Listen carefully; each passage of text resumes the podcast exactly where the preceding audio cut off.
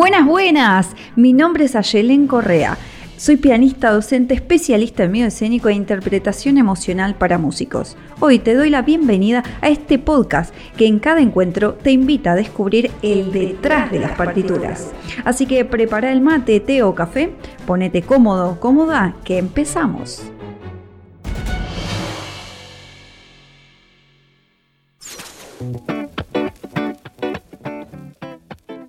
Buenas, buenas, bienvenidos a otro episodio del Detrás de las Partituras. Hoy vamos a estar hablando de una increíble música, una increíble mujer que claramente por allá en su época, en el siglo XVIII, tuvo un entorno bastante envidiable para muchas de las mujeres de su época. Sí, María Teresa Agnesi Pinottini. De ella vamos a estar hablando de su detrás de escena, de su detrás de las partituras y de su detrás de su propia vida, un entorno alucinante. Escucha que decían, artista por vocación, profesional por formación, una eterna amateur por ser mujer. Así comienza uno de los tantos artículos de María Chiara Massi hablando de nuestra protagonista de hoy, de María Teresa Agnesi Pinatini. Hoy vamos a estar compartiendo varios artículos, varias historias unidas todas en una sola, obviamente recopiladas, muchas en italiano, así que tuve el placer de estar traduciendo,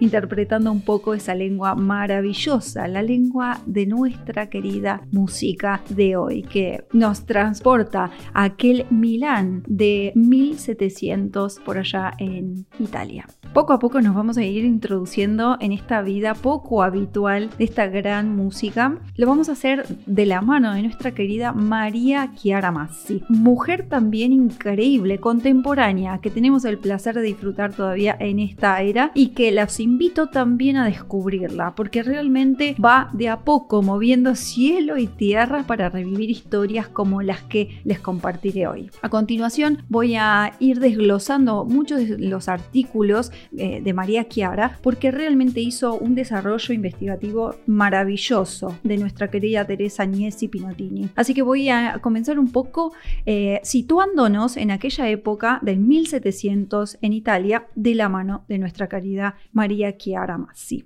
Y dice un poco así.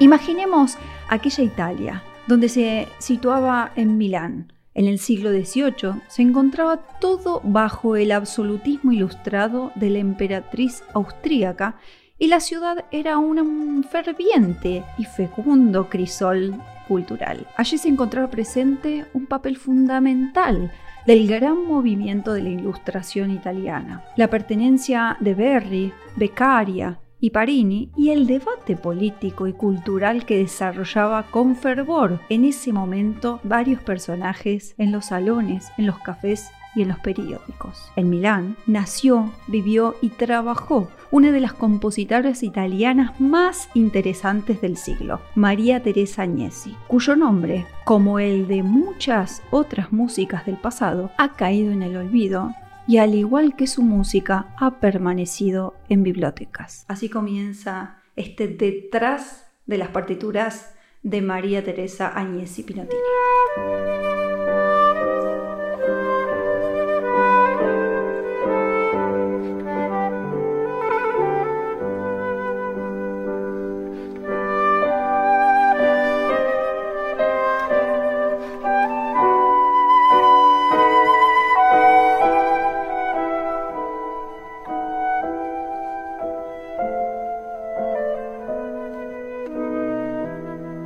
Este fragmento que acabamos de escuchar fue una obra llamada Sicilienne de la versión de piano y flauta traversa de nuestra compositora de hoy.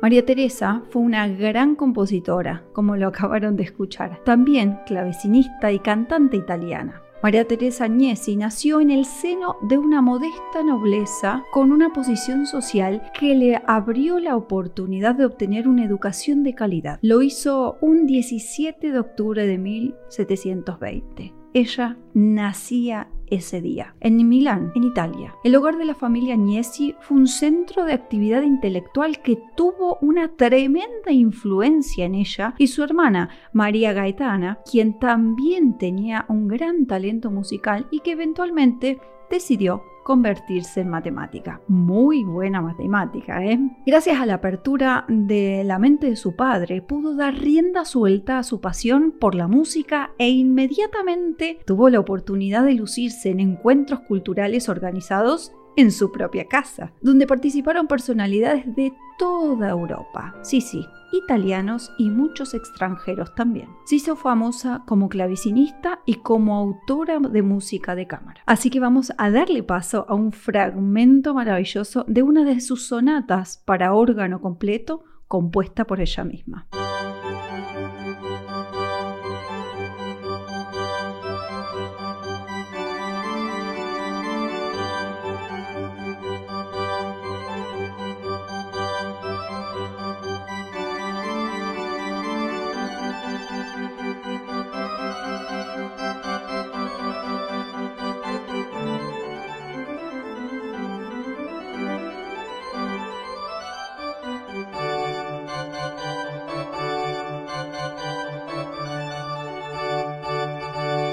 Maravilla escucharla. La verdad que es un placer.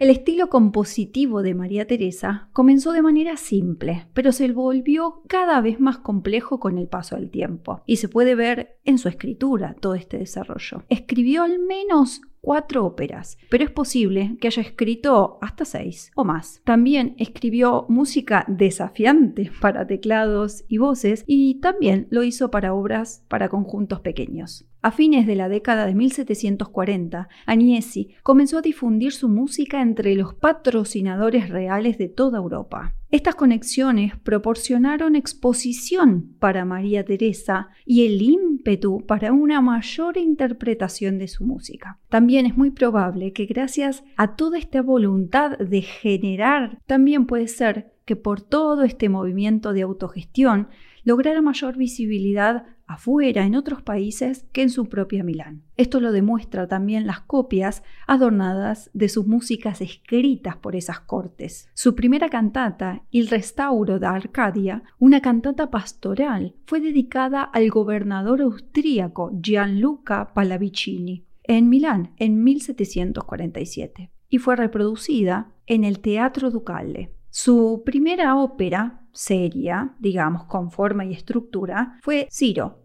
en Armenia. Se presentó en este mismo teatro en 1753. María Teresa dedicó colecciones de sus arias y piezas instrumentales a los gobernantes de Sajonia y Austria, que estaban haciendo un esfuerzo enorme, consciente, para fomentar todo el trabajo de las mujeres en el arte y promover la música, claro. Te cuento un detrás de escena.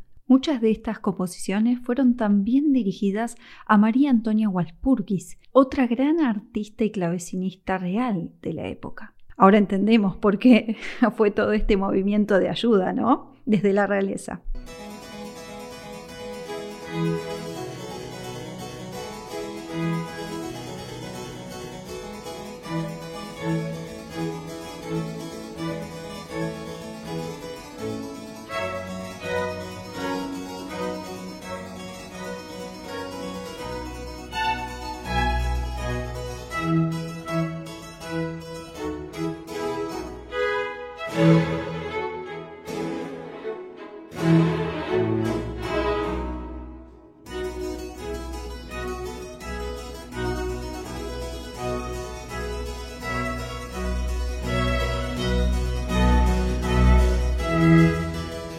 Acabamos de escuchar un maravilloso fragmento del concierto para clavecín compuesta por María Teresa Agnesi. Te cuento que en 1766 se presentó en Milán la Insurbria Consolata para el compromiso de Beatrice d'Este de Parma y el archiduque Fernando más tarde envió la Sofonisba a Viena para una posible representación en el onomástico de la emperatriz. Te cuento que acá en Italia es muy normal festejar el día del, del, nombre, de la portadora del nombre. Por ejemplo, Santa Teresa, Santa María y demás. Por eso era tan importante el festejo y lo es hasta el día de hoy de los onomásticos de los días santos que representan los nombres de los italianos. Ciertos relatos también señalaban que la emperatriz del Sacro Imperio Romano Germánico y soberana de Lombardía, María Teresa, cantó arias que Agnesi escribió y le dio.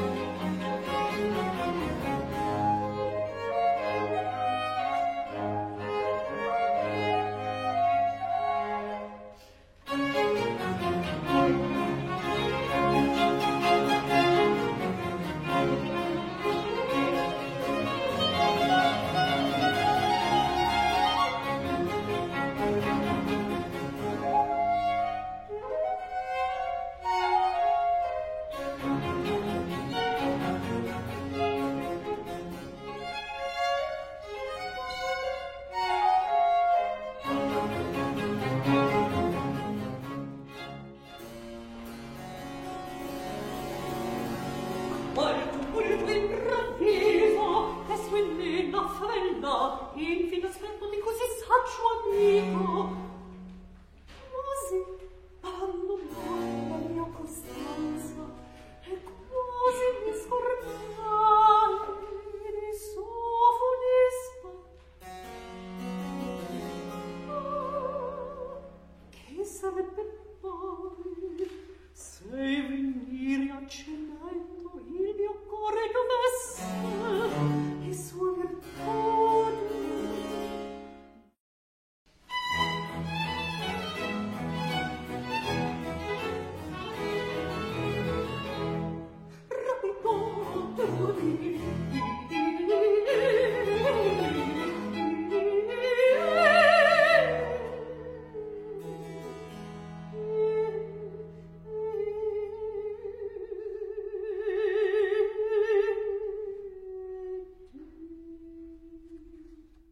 Esta fue la ópera sofonista compuesta por nuestra querida María Teresa Agnesi.